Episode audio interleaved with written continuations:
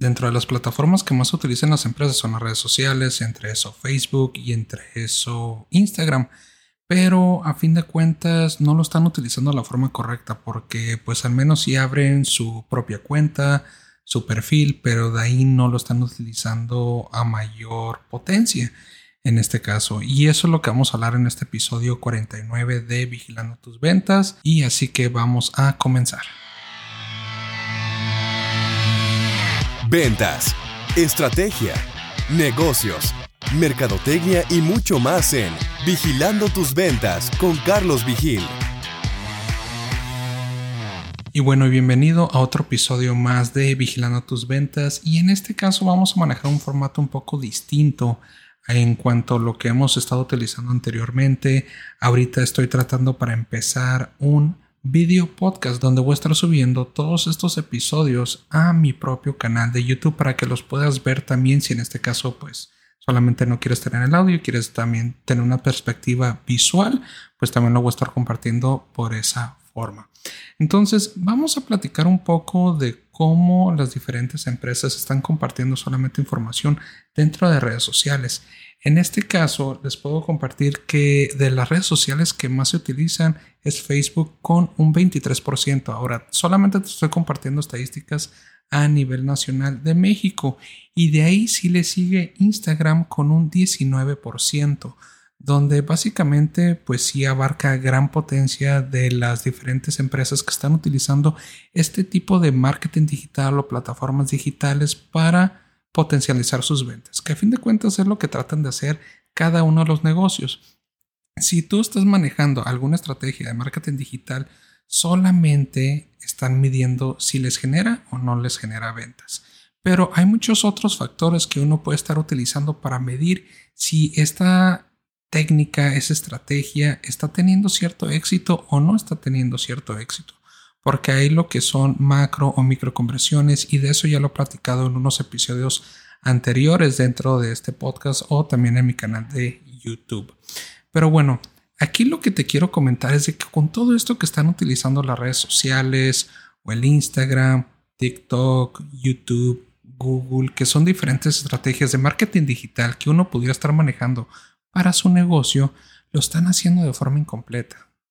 ¿Y a qué me refiero con esto? No es tanto que hagan más posts o menos posts dentro de sus campañas o su estrategia de marketing digital. Lo único que trato de compartir aquí es de que falta una parte crucial para que una estrategia de marketing digital tenga esa potencialidad para generar una mayor cantidad de leads o de clientes potenciales para su negocio. Y a esto me quiero referir con el remarketing.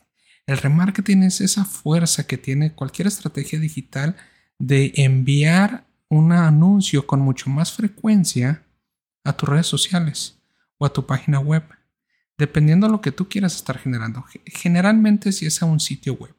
Y esto es un código que está integrado dentro de tu sitio web o una página de aterrizaje que tú estás manejando para que cuando un usuario ingresa o tiene cierta interacción con tu negocio, tú ya lo registraste.